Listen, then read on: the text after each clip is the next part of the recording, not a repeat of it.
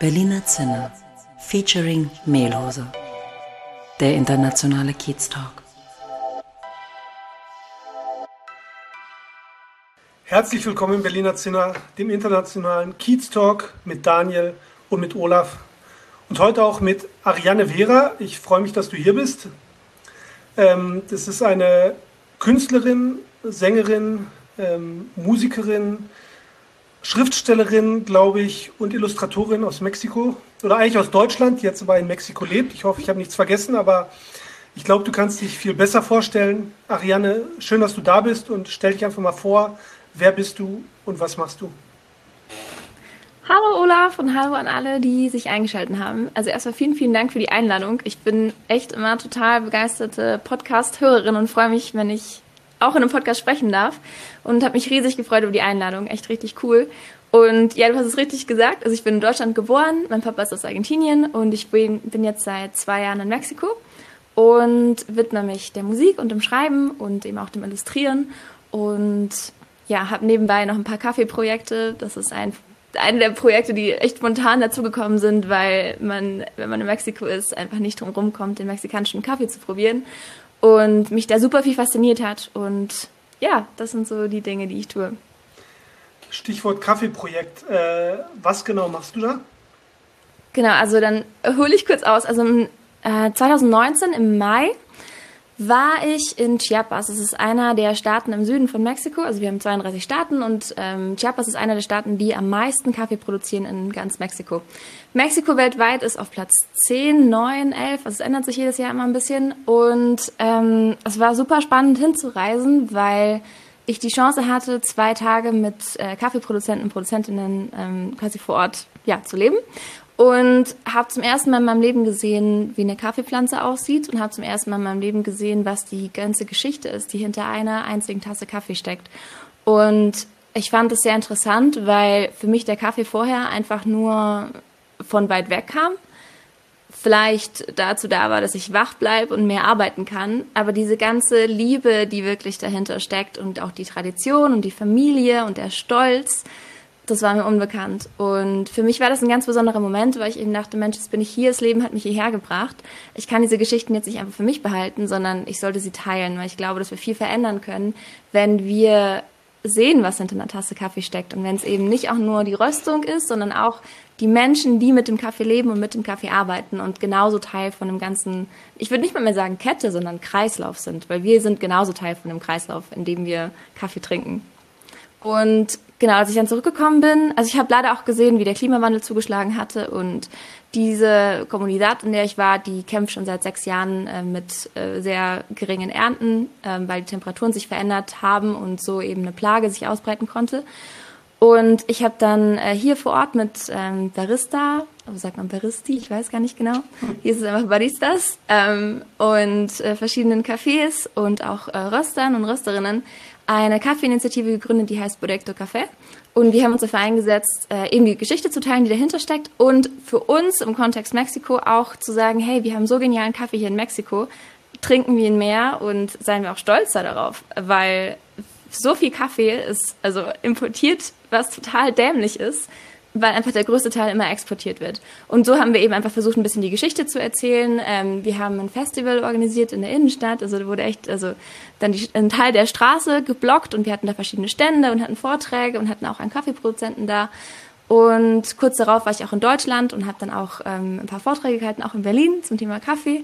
Und ja, das war alles super, bis dann eben diese neue Situation kam und es sich alles ein bisschen, ähm, naja, wie gesagt, wir, ja, hier gibt's einen Spruch, wir haben es in den, in den Kühlschrank gesteckt oder in, in den Gefrierschrank gesteckt und warten auf den Moment, in dem wir es wieder rausnehmen können und es auftauen kann, können und ähm, ja, wieder daran ein bisschen aktiver weiterarbeiten können.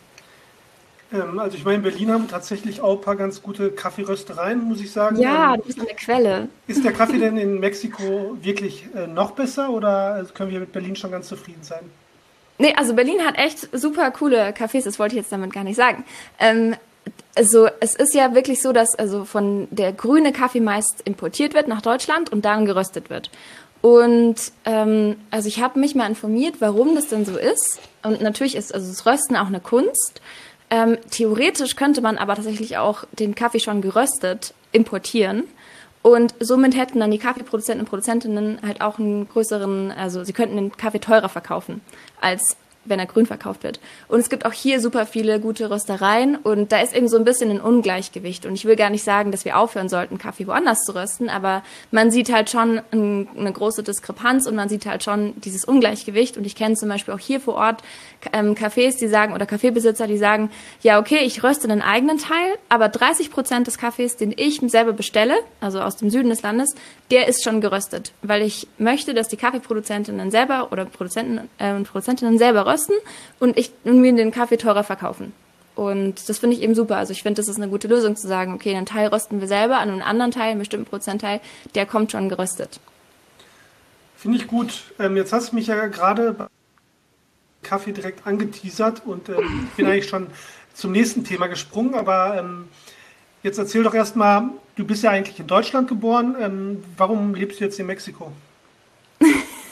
Gute Frage. Also ich glaube, dass dadurch, dass mein Papa aus Argentinien ist und ich eben mit zwei kulturellen Kontexten aufgewachsen bin, es für mich schon gar nie so war, dass ich irgendwie immer gesehen habe Inland und Ausland, sondern einfach immer verschiedene Regionen der Welt. Und für mich war das schon so eine Realität zu sagen, okay, irgendwann wohne ich bestimmt außerhalb Deutschlands. Ähm, und also ich habe dann in Schottland studiert und dann war ich auch ein halbes Jahr in Irland für ein Auslandssemester und ähm, war dann nach meinem Studium fünf Wochen in Mexiko. Und um eigentlich einen guten Freund zu besuchen, aber es war dann doch ein bisschen mehr als ein guter Freund. Und da haben wir eben beschlossen, okay, wir möchten schon zusammen am gleichen Ort wohnen. Und dann hat sich so herausgestellt, und es war dann im Endeffekt doch auch viel leichter, dass ich nach Mexiko gehe, weil ich einfach schon die Sprache spreche, weil ich, also den lateinamerikanischen Kontext habe, auch wenn natürlich Argentinien und Mexiko nochmal echt ein riesengroßer Unterschied ist. Ähm, und so hat sich das dann irgendwie ergeben und ich muss auch sagen, ich fühle mich super wohl in Mexiko. Also als ich dann irgendwie das erste Mal hier war, ähm, habe ich mich gleich so gefühlt, als ob ich irgendwo an einem anderen Zuhause wäre und hatte es gar nicht so das Gefühl, dass ich an einem fremden Ort bin, sondern einfach nur an einem anderen Zuhause. Und für mich war es dann eigentlich schon sehr klar, also dass es eine Realität sein kann, dass ich irgendwann in Mexiko bin. Und im November 2018 bin ich dann also hergezogen. Ja.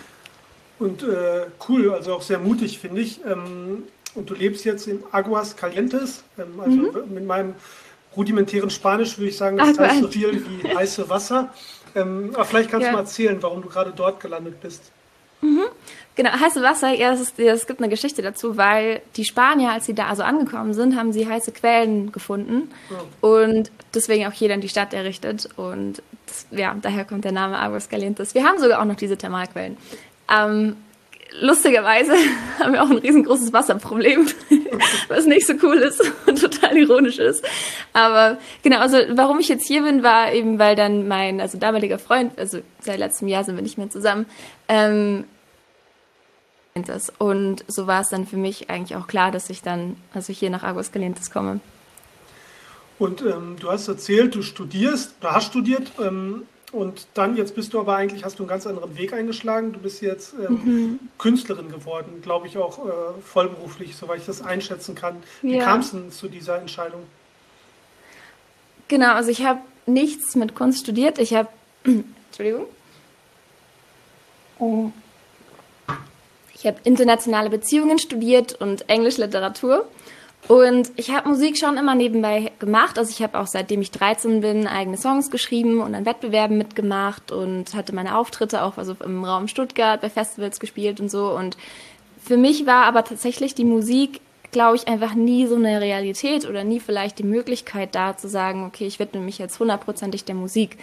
Ähm, ich erinnere mich an einen Moment, als ich 16 war, hat mein Geografielehrer und ähm, also auch Klassenleiter mich gefragt, was möchtest du eigentlich machen später? Und es hat mich unglaublich viel gekostet zu sagen, Sängerin. Und ich erinnere mich an diesen Moment, weil es mich so viel gekostet hat. Und ich glaube, dass es für mich eher ein Internetprozess war, zu sagen, hey, es ist okay, sich der Musik zu widmen. Es ist nicht weniger angesehen. Ähm, ich war immer die Beste in der Schule, ich habe immer alle Preise gewonnen und so. Und für mich war, also viele Leute haben mir gesagt, Mensch, aber mach doch was mit deinem Talent. Oder mach doch das oder mach was Gescheites. Aber die Musik in dem Fall war nix Gescheites. Und so habe ich die Musik einfach weitergemacht und ich habe auch weiter Songs geschrieben und ähm, auch in Cafés gespielt in Schottland und in Irland. Und dann eine Woche nachdem ich ähm, meinen Abschluss gemacht habe, habe ich an einem Wettbewerb mitgemacht, der heißt Welcome to Europe Song Contest. Der ist quasi wie so ein bisschen so der ESC, aber also für also quasi Youth ESC. Ähm, und den habe ich gewonnen mit meiner Single Tolerance. Wow. Und das war für mich ein riesiger Moment, weil ich dachte, hey, die Musik ist doch was Gescheites und ich kann eine Message rausbringen mit der Musik. Und in dem Song Tolerance geht es eben darum, ähm, dass wir Dinge hinterfragen. Also das, das Symbol ist auch ähm, ein Regenbogen. Ähm, also und alles, was es eben, also was für uns auch das Symbol Regenbogen heißt, aber eben auch dieses Happiness is more than a smile. Ähm, es ist so leicht, irgendwie uns in der oberflächlichen Welt zu bewegen aber wir hinterfragen kaum. Und es ist so wichtig, ein bisschen wegzukommen von diesem Schubladendenken und auch Menschen in Schubladen zu stecken, sondern die, die Menschen wirklich zu sehen für das, was sie sind, wie sie sich verhalten, wie sie lieben, was sie denken. Ähm, also wie sie lieben in dem Sinne, also wie sie, wie sie einfach Liebe teilen, also ob sie aufrichtig lieben, ob sie einfach ähm, ja, für, füreinander da sind, also in dem Sinne. Ähm, genau, und, und so habe ich mich, glaube ich, nach und nach einfach auch getraut zu sagen, ich bin Sänger, Sängerin, Singer-Songwriterin und und transportiere eine Message durch meine Musik und durch meine Kunst. Aber du bist ja nicht nur Sängerin, du bist ja eigentlich eine sozusagen äh, versatile Künstlerin. Wie kam es denn, wie kamen denn noch die anderen Dinge dazu? Ähm, also geschrieben habe ich auch schon immer. Ich habe letztes Jahr mein erstes Buch rausgebracht und das dann auch übersetzt auf, ähm, also ich habe es auf Englisch geschrieben und dann auf Deutsch und auf Spanisch übersetzt. Und ähm, ich habe vorher schon viel äh, mal für Plattformen geschrieben oder eben über Themen geschrieben wie Klimawandel oder Gendergerechtigkeit oder auch Startups und Social Startups. Ähm, aber so richtig quasi kreativ geschrieben in meinem Studium, aber nie, dass ich selber was publiziert habe. Und ich hatte auch immer diese Barriere in meinem Kopf, Mensch, aber dazu muss ich so gut sein oder dazu muss ich das und das haben. Und letztes Jahr habe ich tatsächlich einfach gesagt, ich mache das jetzt einfach und ähm, habe dann mein erstes Buch ausgebracht. Das heißt ähm, 100 Ways to Speak of Love und die, die Idee dahinter ist, es sind 100 Kapitel und es sind jeweils eine, ein, ein Satz, der Liebe ausdrückt, ohne zu sagen, ich liebe dich. Und es geht im Endeffekt um, also bewusste Beziehungen. Also es muss gar nicht mehr mehr irgendwie romantische Beziehungen sein. Es kann auch die Beziehung zu einem selbst sein oder zur Natur, zur Welt, zur Arbeit, zu allem.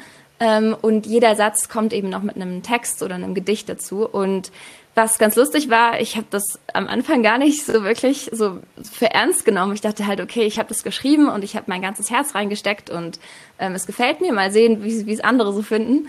Und wie es aufgenommen wurde, hat mich oder haut mich immer tatsächlich noch äh, um. Es ist total schön zu sehen, wie Worte reisen können, wie Worte einen Raum schaffen, in dem sich Menschen identifizieren. Und die Nachrichten, die ich auch bekommen habe und auch von Menschen, die wirklich gesagt haben, ich hatte Tränen in den Augen bei dem Kapitel oder ähm, ich, ich habe es mehrere Male gelesen oder, oder ich habe mich hier wiedergefunden. Es ist eine unglaublich schöne Erfahrung und auch super motivierend weiterzuschreiben. Ähm, und ja, ich arbeite jetzt gerade in meinem zweiten Buch und, und es ist auf jeden Fall was, was ich in meinem Leben behalten möchte. Weil es unglaublich schön ist zu sehen, welche Macht also in, in einem positiven und bestärkenden Sinne Macht, ähm, Worte haben. Ähm, ja, hat mich jetzt gleich äh, direkt auch angeteasert, wie gerade schon der Kaffee. Ähm, wie heißt denn das Buch nochmal, damit ich es auch mal nachlesen kann? Genau, also ich habe es auf Englisch geschrieben, so 100 Ways to Speak of Love und auf Deutsch ist dann 100 okay. Worte der Liebe und auf Spanisch ist dann Cien Maneras de Hablar de Amor. genau, also es wird okay. bald auf ähm, Amazon verfügbar. Also ich habe es über Self-Publishing gemacht und mein Ziel ist es auch auf jeden Fall mit Verlagen ähm, zu veröffentlichen. Da bin ich auch gerade dabei. Also auch wenn irgendjemand gerade zuhört und sagt, hey, ich habe den Tipp, super gerne. Ähm, das ist so mein Ziel als, als Schriftstellerin. Gut, und ähm, jetzt, äh, ich glaube, du malst ja auch noch oder die illustrierst. Ja. Ähm, vielleicht kannst du uns dazu auch noch einen kleinen Einblick geben. Genau, also es ist auch was, was eben in den letzten zwei Jahren dazugekommen ist und ich habe vorher schon immer sehr gerne gemalt, ähm, aber dann wirklich das Malen und ähm, als, als ein Kanal zu sehen, in dem man sich ausdrücken kann, ähm, ist was unglaublich Schönes. Also ich habe viele Illustrationsprojekte oder dass ich mal irgendwie Lettering mache für jemanden ähm, und für mich selber ist es auch eine Art und Weise, Dinge zu verarbeiten, ähm, wenn ich eben für mich selber male. Ähm, und ich habe drüber nachgedacht, was ist jetzt anders beim Malen als beim Schreiben zum Beispiel oder bei der Musik. Und wenn man einen Song aufnimmt, dann das Schöne daran ist, dass man selber den Song schreibt, dann geht man ins Studio und alle, die Musik machen, alle Musiker und Musikerinnen, Produzenten, die geben so ihren Teil dazu und der Song verändert sich. Und im Endeffekt ist es dann nicht was ganz anderes, aber doch was anderes als das, was du am Anfang geschrieben hast. Und beim Malen habe ich das Gefühl, es ist wirklich ohne Filter. Es ist total roh. Es ist einfach nur das, was du in dem Moment auf die Leinwand gebracht hast oder eben auf, also wenn es digitale Kunst ist, auf was weiß ich, iPad oder sowas gebracht hast. Ähm, und, und so brauche ich, glaube ich, die Kombination zwischen dem Malen und eben diesem, dieser rohen Version. Schreiben im Endeffekt, du schreibst zwar roh, aber du editierst dann so viel, dass du einfach, also, und das geht auch nochmal in andere Hände und so. Und was ja auch schön ist, und genauso bei der Musik ist es schön, aber so ist es eben interessant für mich zu sehen, welche Kanäle ich quasi nutze, um mich auszudrücken und eine Nachricht rauszubringen und zu teilen. Ähm, du sprichst von Ausdrücken und von deiner Nachricht oder Botschaft. Gibt es denn oder kannst du sowas in Worte fassen, dass es eine Botschaft gibt, ähm, die du wirklich hast, die du teilen mhm. möchtest mit, durch deine Kunst? Ich glaube, es ist. Ähm, für mich ist tatsächlich der, das Symbol des Regenbogens, ähm, was ja lustigerweise auch der, der, das Symbol von Tolerance ist, von dem Song. Ich glaube, dass wir alle in dem Moment, in dem wir geboren werden, mit einem Set von Farben geboren werden. Und unsere Aufgabe in diesem Leben ist es, diese Farben zu teilen, aber auch zu beschützen. Also es ist unser eigenes Set an Farben, ähm, die wir, die wir, mit denen wir unsere, unser Bild malen. Und es gibt oft Momente, in denen die Welt uns sagt, Mensch, aber die Farbe ist zu intensiv, die lieber nicht. Oder bitte nur in, Entschuldigung, in dem Farbton. Und unsere Aufgabe ist, glaube ich, tatsächlich einfach unsere Farben zu beschützen und genauso zu teilen und aufrichtig zu teilen und indem wir sie teilen, ermutigen wir auch andere Menschen, sie zu teilen. Und ich glaube, das ist, ähm, das ist die, die Kernnachricht, ähm, die ich mit meiner, mit, meinem, mit meiner Arbeit im Endeffekt äh, teilen möchte. Gut, sehr schön. Ähm, ich habe äh, dich äh, sozusagen, ich bin auf dich aufmerksam geworden äh, auf LinkedIn. Ähm, ich glaube, da hast du zum ersten Mal was über deine Kaffeeinitiative ähm, geschrieben und da ich auch ein leidenschaftlicher Kaffeetrinker bin, haben uns, glaube ich, dadurch irgendwie connected. Und ähm, bei dir steht im Profil Creative Entrepreneur. Und damit äh, sprichst du eigentlich schon die zwei Seiten an, die, glaube ich, in dir sind. Über die kreative Seite haben wir jetzt schon sehr viel gesprochen. Ähm, ich glaube aber auch als Künstlerin ähm, braucht man auch irgendwie eine unternehmerische Seite. Ähm, wie ist die bei dir ausgeprägt oder wie verbindest du das? Auf jeden Fall. Also gerade in der Kunst bist du ja quasi dein eigenes Produkt und musst dich ständig vermarkten. Und ähm, da ein bisschen so auch die Balance zu finden zwischen dem Ganzen. Also ich mache alles selbst. Ich habe niemanden im Moment, ähm, der mir irgendwie oder die mir mit Social Media oder sowas hilft, sondern ich mache das alles selber. Und ähm, gerade da musste ich eben lernen, ähm, so eine Balance zu finden zwischen der Zeit, die zum Kreieren ist und die Zeit, die halt zum Netzwerken und zum Dinge erledigen und zum E-Mails schreiben und zum Kommentare antworten und sowas ist. Ähm, und es ist ein riesengroßer Spagat, aber auch sehr spannend. Und ich glaube, man braucht das beides auch, weil, also in der Kunst, klar, kann man sich total verlieren, aber ich finde, es ist auch sehr wichtig, einfach verbunden zu bleiben mit der Welt, wie sie ist, in der wir leben und das einfach, also sich gegenseitig inspirieren zu lassen. Und ähm, ich glaube, ich habe viel mitgenommen, weil ich eben, also während Studiums schon viel für Social Startups gearbeitet habe ähm, also vor allem im Bereich PR und Marketing und eben dann auch später ähm, selber Artikel darüber geschrieben habe und ähm, so mitbekommen habe, ja, was ist denn eigentlich so ein bisschen unternehmerisches Denken und was brauche ich denn als Startup? Und ich glaube, irgendwie bin ich dann so zu meinem eigenen Startup geworden und ähm, das hat mir super viel geholfen, diese Erfahrung, ähm, einfach um zu wissen, okay, ähm, das sind die Dinge, die ich machen muss, weil es bringt dir nichts, also wenn, wenn du ein super, wenn du super Klavier spielst, ähm, und äh, ein Beethoven-Konzert runterspielen kannst. Es bringt dir nichts, wenn du keinen Konzertsaal hast, mit dem, der dich einlädt und, und ein Publikum, was dir zuhört. Also es ist einfach mal so und deswegen, das sind immer, das kommt immer zusammen. Also wenn man sich für die Kunst entscheidet, ist es immer dieses Creative Entrepreneurship, was dahinter steckt. Ja, jetzt noch eine Sache, die ich sehr interessant fand. Wir haben ja, ähm, um dich ein bisschen kennenzulernen, ähm, dir so einen kleinen Fragebogen geschickt und äh, Du hast geschrieben, dass du in Zukunft auf jeden Fall ein Cello haben willst. Ähm, oh ja. Deswegen wollte ich mal fragen, was fasziniert dich an einem Cello? Okay, ich erzähle die Geschichte oder ich erzähle euch die Geschichte. Also, ich ja. habe mit neun Jahren angefangen, Cello zu spielen und dann sind wir nach äh, Stuttgart gezogen und dann hatte ich erstmal kein Cello und ähm, habe dann eben angefangen, Gitarre zu spielen, weil ich einfach weitermachen wollte mit der Musik. Und für mich war das Cello immer ein Instrument, was irgendwie da war in meinem Leben, aber doch ein bisschen unerreichbar. Also es war dann auch teilweise ein bisschen schwierig, halt ähm, ein Cello zu mieten, ein Cello-Unterricht zu bezahlen. Also es war einfach auch, also ja, schwierig alles zu bezahlen. Und dann habe ich es fast schon aufgegeben und habe dann in äh, Aberdeen während des Studiums ähm, doch nochmal Zugang zu einem Cello bekommen habe super genossen, aber dann habe ich ähm, die Stelle, bei der ich gearbeitet hatte, vier Wochen äh, vorher vor meinem Umzug verloren und musste dann auch das Cello in Schottland lassen und alles. Also das Cello war für mich immer so ein, so ein es war da, aber es war doch unerreichbar. Und ähm, jetzt, also nachdem ich dann eben auch ausgezogen bin nach der Trennung mit meinem Freund, jetzt wohne ich eben in der, in der Ecke, die lustigerweise tatsächlich neben, also dem Tonstudio ist oder also in der Nähe von dem Tonstudio, ähm, mit dem ich viel zusammenarbeite. Und ähm, die haben auch ein Cello. Und die haben mir gesagt, wann auch immer du Cello üben möchtest, ähm, hier hast du ein Cello. Und ich wurde jetzt eingeladen, in einem, in einem Opernhaus zu spielen, äh, hier im Februar. Und ähm, dann haben wir Oblivion von Piazzolla interpretiert, also mit Gitarre und Cello. Und es ist ein Gitarrenspieler, der vor kurzem aus Madrid zurückgekommen ist, weil er da seinen Master gemacht hat und super Pro. Und ich hatte erst total Bammel irgendwie, da mich mit ihm auf die Bühne zu setzen. Aber es hat alles geklappt. Und dieser Moment, in dem ich mit dem Cello auf der Bühne saß, war wie so eine Umarmung vom Leben. Ähm, das Leben, was mir gesagt hat, hey, weißt du was, wenn man, wenn, wenn du störrisch und rebellisch genug bist und einfach an deine Träume glaubst und dafür arbeitest und weitermachst, es wird immer irgendwie eine Art und Weise geben, wie es dann doch funktioniert. Und für mich war das ein unglaublich wichtiger Moment, mit dem Cello auf der Bühne zu sitzen und auch dieses Bild meinen Eltern zu schicken und einfach zu sagen, hey, danke für alles, was ihr, was ihr für mich gemacht habt oder für mich immer noch macht und danke für, für jeden Auftritt, bei dem ihr wart und ähm, ja, also mein Traum ist es, irgendwann ein eigenes Cello zu haben. Bis jetzt also habe ich eben das Cello, was ich mir ausleihen kann. Und ich habe jetzt auch mit Mariachi letztens aufgenommen, was super cool war. Und irgendwann aber werde ich mein eigenes Cello haben.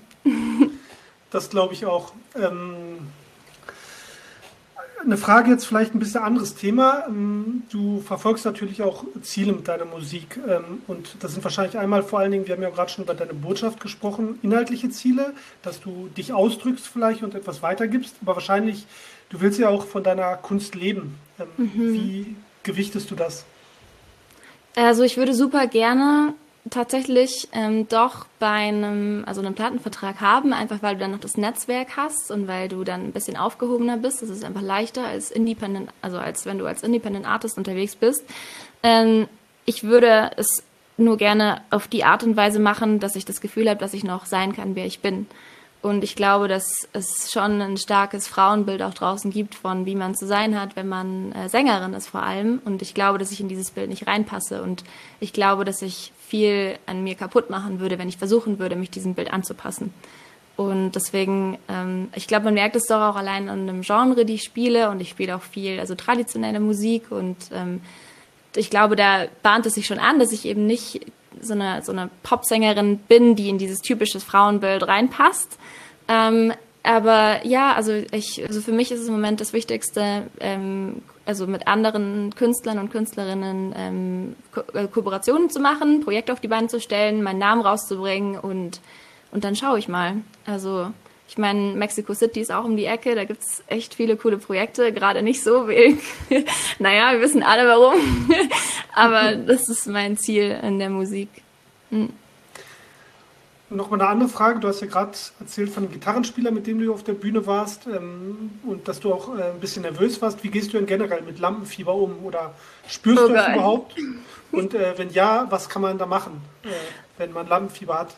Ja, also Lampenfieber spüre ich tatsächlich nur ein paar Minuten vor dem Auftritt. Aber schon zwei, drei Wochen, wenn ich mich auf ein großes Konzert vorbereite, bin ich einfach wie in meiner eigenen Welt, in meiner eigenen Blase. Und ich glaube, die Frage stellst du am besten meinem Freundeskreis, die sehr geduldig mit mir sind und sich immer freuen, wenn ein Konzert vorbei ist, weil ich dann wieder präsent bin. Und ähm, es ist schön, es zu erfahren, weil man einfach wirklich in so einer totalen Fokusbubble ist. Und ich glaube, es geht schon in die Richtung Flow und auch Flow Theory und so. Und ähm, da lerne ich einfach auch unglaublich viel für andere Bereiche in meinem Leben. Ähm, aber ja, es ist halt irgendwie auch eine Balance zwischen, wie sehr erlaube ich mir, wirklich in dieser kreativen Blase zu bleiben ähm, und mich vorzubereiten und auf der anderen Seite halt auch noch alles andere weiterzumachen. Ähm, und Lampenfieber direkt verspüre ich eben wirklich nur so ein paar Minuten, bevor ich auf die Bühne gehe. Und ich sehe es aber als was Gutes. Also ich glaube, es ist so ein Zeichen des Lebens, was dir einfach sagt, ja, okay, es ist ein wichtiger Moment. Und du bist gerade dabei, einfach alles von dir zu geben und genieße es. Und ähm, also ich, ja, ich glaube, nach und nach sieht man es nicht mehr als Gefahr, sondern als was, was da ist, um einen zu begleiten. Und ähm, was mich nur interessieren würde, wie viel äh, Zeit steckst du in deine Kunst? Also wahrscheinlich, du bist ja auch, machst viele verschiedene Sachen. Wie viel mhm. verbringst du am Tag damit, mit, sag ich jetzt mal, üben oder Training oder dich inspirieren lassen? Mhm. Also ich ähm, spiele tatsächlich jeden Tag, ähm, aber ohne dass ich jetzt einen Plan habe, dass ich sage, okay, von der und der Uhrzeit bis dahin übe ich, sondern ich versuche das einfach einzubauen in meinen Alltag.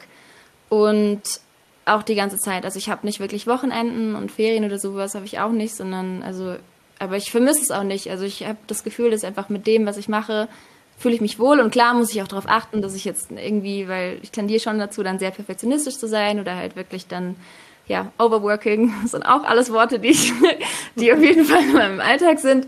Und da muss ich schon darauf achten. Aber ähm, ja, also für mich sind, ist so Üben und sowas selbstverständlich, weil ich, wenn ich auch spontan gefragt werde oder sowas, ob ich was einspiele oder ob ich da auftrete oder sowas, ich möchte vorbereitet sein. Und ich glaube, es ist einfach auch meine Verantwortung, vorbereitet zu sein und das Beste für, also immer zu geben. Und wenn ich das nicht jeden Tag mache, dann, dann kann ich es auch gleich sein lassen. Ich glaube, es ist dann auch einfacher, wenn man dann was macht, äh, was man wirklich liebt, weil dann ist, glaube ich, mhm. nicht so schwierig, wie wenn man das machen würde, was man eben äh, nicht so gerne macht. Total. Mhm. Gut, finde ich gut. Und ähm, wie sieht es aus? Du kannst, du lebst jetzt wirklich nur alleine davon, dass du Künstlerin bist. Ja, also es ist jetzt wirklich, also ich kann das bezahlen, was ich brauche und ähm, also es ist auch wirklich nur die Basics. Aber wie gesagt, ich sehe das jetzt auch irgendwie so als eine Zwischenphase und ich bin, also ich weiß, dass ich jeden Tag alles gebe und das ist für mich das wichtigste Kriterium.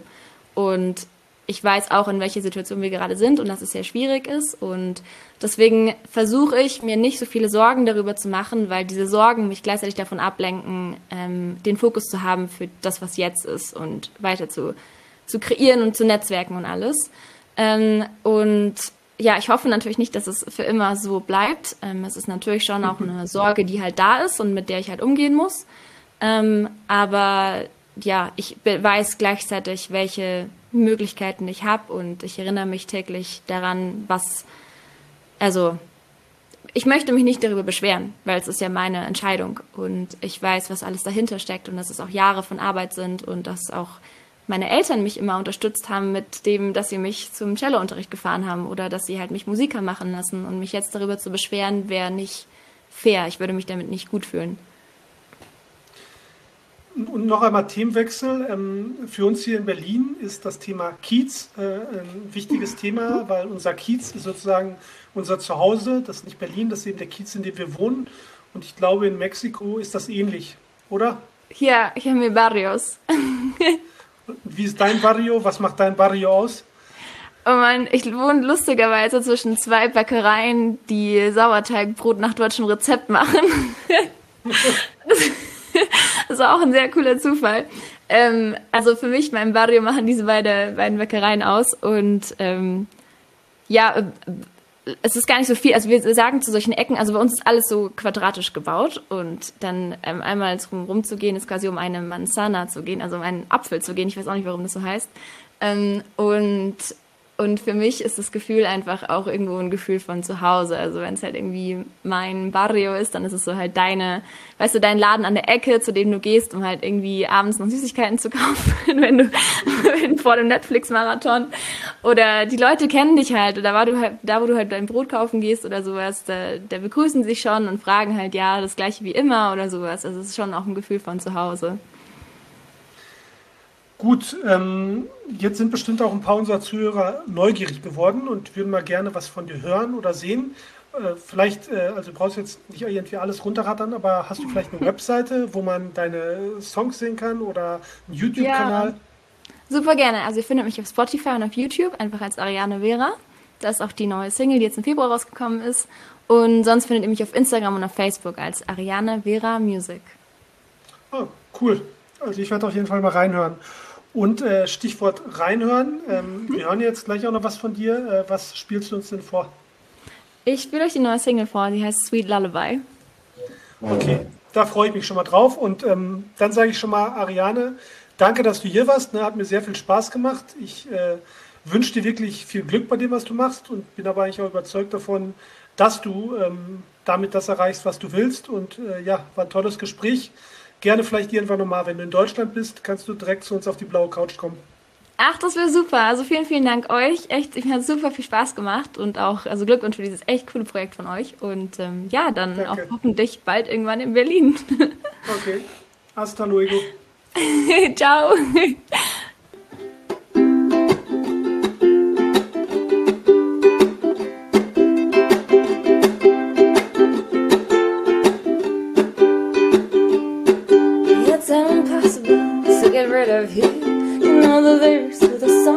so. I know exactly which chords to strike Cause your song was in a similar tune. And I, oh I, with all oh, we've been composing us all Woke up when I realized for you I was nothing but a melody to you